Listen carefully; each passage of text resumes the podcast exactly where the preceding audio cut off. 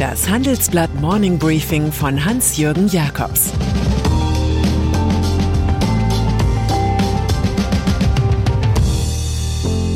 Guten Morgen allerseits. Heute ist Donnerstag, der 2. September, und das sind heute unsere Themen. Braucht Deutschland einen Steuerpranger? Fonds, die einem nicht grün sind. Ölstaat Irak verdammt fossile Energie. Steuerhinterziehung. Zu den Gemeinsamkeiten von Rot-Grün gehört allem Anschein nach die Förderung von Denunziantentum. Wir erinnern uns, wie Niedersachsens Ministerpräsident Stefan Weil, ein Talent der SPD, mitten in der übelsten Corona-Pandemie die Bürger aufforderte, doch bitte dem Staat sogleich zu melden, wenn ein Nachbar seuchentechnisch über die Stränge schlagen sollte. Ganz im binären Zeitgeist hat im früheren Musterländle Baden-Württemberg der grüne Finanzminister Daniel Bayers nun die bundesweite erste Steuermeldeplattform gestartet für alle Blockwarte, die schon immer den Verdacht hatten, jemand betrüge ganz raffiniert den Fiskus, wie sonst könne er sich wohl den neuen Mercedes leisten.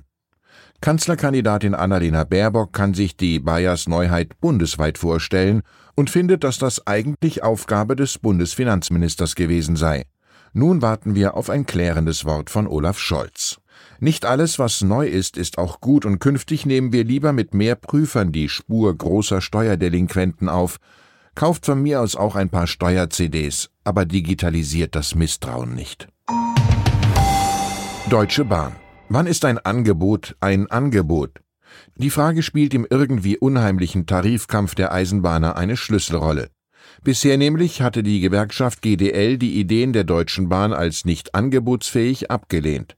Kurz vor Streikbeginn im Personenverkehr um zwei Uhr in der zu Ende gegangenen Nacht sicherte der Staatskonzern, wie von der GDL gewünscht, eine Corona-Prämie von bis zu 600 Euro zu, sowie 3,2 Prozent mehr Gehalt auf 36 Monate. Die GDL unter Regie des sächsischen Arbeiterführers Klaus Weselski ging zunächst von 28 Monaten aus.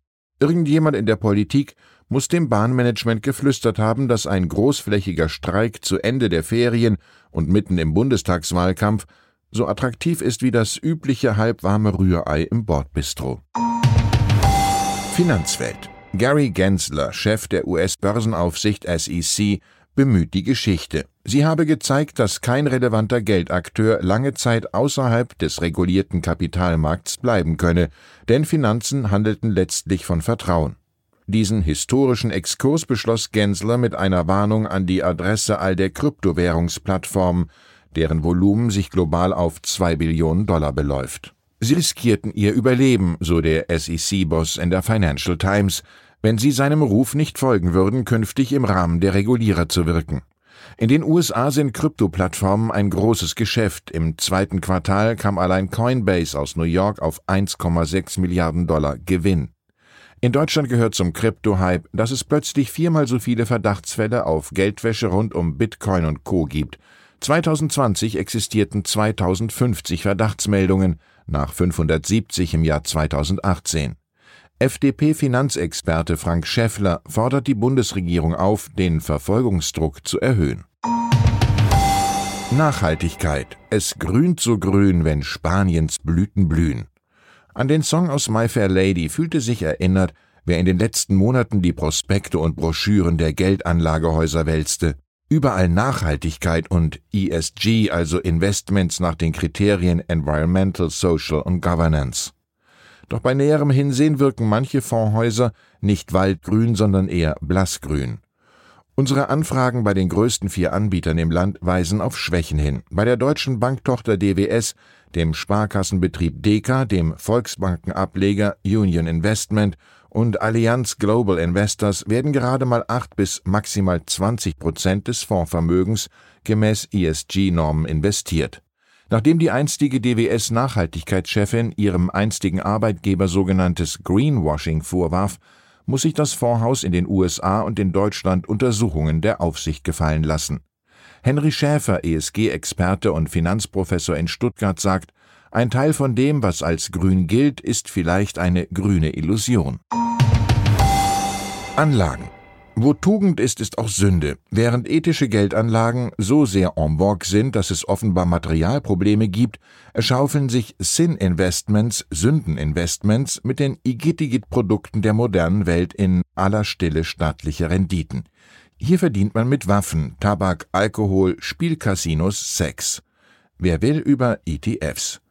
Ein spezieller Index, der Weißfund, hat sich all die Jahre im Vergleich recht gut geschlagen. Besonders mit Waffen ließ sich offenbar viel Geld verdienen. Wie formulierte François de la Rochefoucauld so schön, wenn die Laster uns verlassen, schmeicheln wir uns mit dem Wahn, wir hätten sie verlassen. Irak. Der irakische Finanzminister Ali Alawi ist in der Ölbranche eine größere Nummer.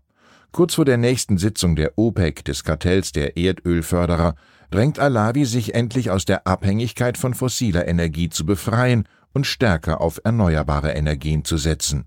In einem Beitrag für den Guardian klingt der Mann aus Bagdad wie eine Mischung aus Greta Thunberg, Bill Gates und Annalena Baerbock. Die OPEC, schreibt er, solle einen Kurs der ökonomischen Erneuerung fahren mit vernünftiger ökologischer Politik und Technologie, inklusive Solarenergie und eventuell Nuklearstrom. Um die schlimmsten Folgen des Klimawandels zu bewältigen, brauche die Welt einen fundamentalen Wandel in der Art und Weise, wie sie Energie produziert und verbraucht. Es sei unbedingt notwendig, so Alavi, weniger Öl, Kohle und Gas zu verbrennen. Bertolt Brecht würde die überraschende Erkenntnis so loben. Wer A sagt, muss nicht B sagen. Er kann auch erkennen, dass A falsch war. Veranstaltung wie bewältigen Banken und Fintechs die Corona-Krise? Wie gelingt profitables Banking im New Normal? Und welche Folgen hat der Fall Wirecard für den Finanzplatz Deutschland? Darüber diskutieren von kommenden Mittwoch an Vordenkerinnen und Vordenker der Branche und der Politik beim digitalen Bankengipfel des Handelsblatts. Mit dabei sind unter anderem Bundesfinanzminister Olaf Scholz, Banco Santander Chefaufseherin Anna Botin und N26-Chef Valentin Stalf. Wenn Sie dabei sein möchten, erhalten Sie mit dem Rabattcode D210 102 24 MB runde 100 Euro Rabatt auf den Veranstaltungspreis. Musik und dann ist da noch der britische Popstar Elton John, Rocketman der Musikbranche seit 50 Jahren. Die Pandemie hat der 74-Jährige produktiv für die Erstellung seines neuen Albums The Lockdown Sessions genutzt. Es erscheint am 22. Oktober. Die Songs spielte Sir Elton mit Musikern wie Miley Cyrus, Stevie Nicks, Stevie Wonder und den Gorillas ein. Während die Angestelltenwelt im Homeoffice neben Frau und Kind saß und das Medium Videokonferenz austestete, nahm der Hitparadenstürmer Titel via Zoom auf oder musizierte im Studio unter Einhaltung strengster Hygienenormen, vom Mitmusikant getrennt durch Plexiglasscheiben. Elton John fühlte sich nach eigenem Bekunden wie zu Beginn seiner Karriere Ende der 1960er Jahre. Der Kreis schließt sich, ich war wieder Studiomusiker und es war immer noch ein Knaller. Ich wünsche Ihnen kreative Stunden, also, wenn Sie so wollen, einen richtigen Knallertag. Es grüßt Sie herzlich Ihr Hans-Jürgen Jakobs.